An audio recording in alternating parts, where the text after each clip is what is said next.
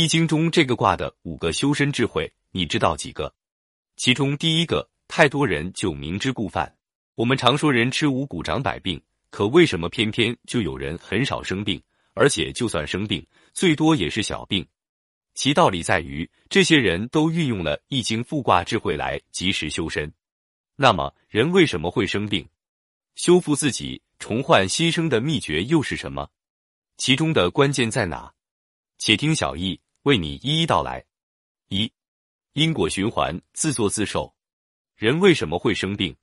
一是阳气太过，二是阳气不及。过则伤阳，不及伤阴。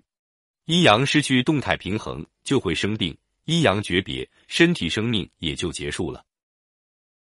风水轮流转，自然有自然的规律，如一年与一天中的春生、夏长、秋收、冬藏。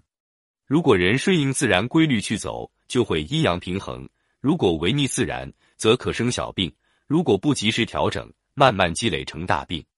如果自己选择顺应自然，去掉不符合自然规律的习惯，就会慢慢与天相应，做到天人合一。所以一切都是自己在决定。有的人明知熬夜不好，可还是继续熬，继续犯同样的错误，还美其名曰我是为了学习，为了工作，为了能养家糊口，为了能给社会带来更大的价值。如此种种的自我心理安慰，实在是害了自己。复卦初九爻说：“不远复，无知悔。”原籍曾仕强教授在《易经》的智慧。复卦解释这一爻的时候，明确提出有过赶快改，这样就不至于后悔。在一天中，要好好把握一阳来复的时机。一阳是中医讲的少阳，即一缕微弱潜藏的能量。来复就是这一潜在的能量，从晚上九点亥时开始，慢慢生长壮大，给人储备一天的能量去做事。这缕潜在阳气，因为当时处于劣势状态。所以不宜在少阳之时，晚上九点、凌晨一点将其调用出来，否则会导致少阳之病。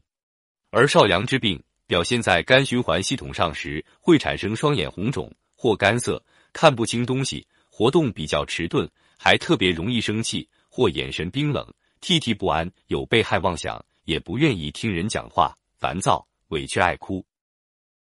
女性闭经过早或经血不止等等。这一切都是肝失衡表现的症状，比如熬夜开黑玩游戏的学生，就很容易与父母、老师、同学产生矛盾，还对父母大喊大叫。其实这是前阳过度调用，伤了少阳之气，导致一天中的少阳不生，老阳不长。这就是无春就无夏的道理。所以，经常熬夜晚睡的人，等过了老阳时期，精神才会好一点。这是颠倒了阴阳，不走人道了。相反，如果我们选择及时悔改，并顺应自然节律生活，就会身心健康，延缓衰老，而且情绪平和，与人相处更加和顺。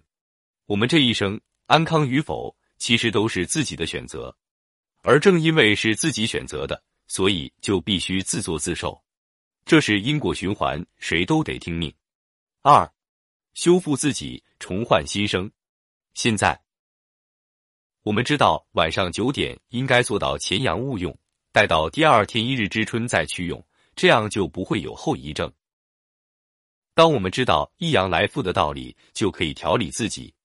比如晚上九点前睡觉，如果此时阳气太过，打心底里感到热、很烦、很燥时，就需要在晚上九点前的阴时十七点至二十一点之间饮食滋阴潜阳，让这时候的阳气浓缩到一处潜藏起来。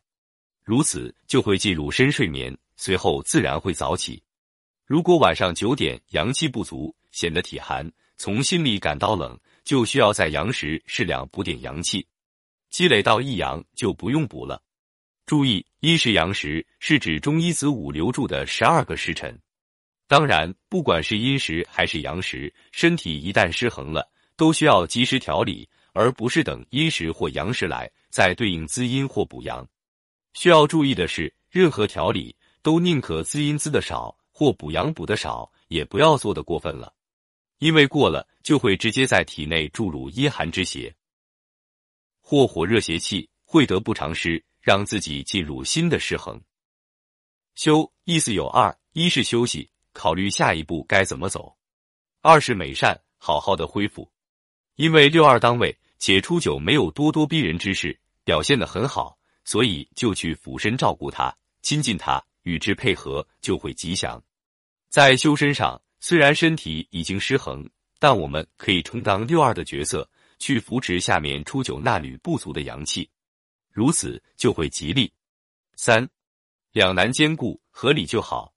阳气太过或者不及，都会引起人的身心失衡，而且很多时候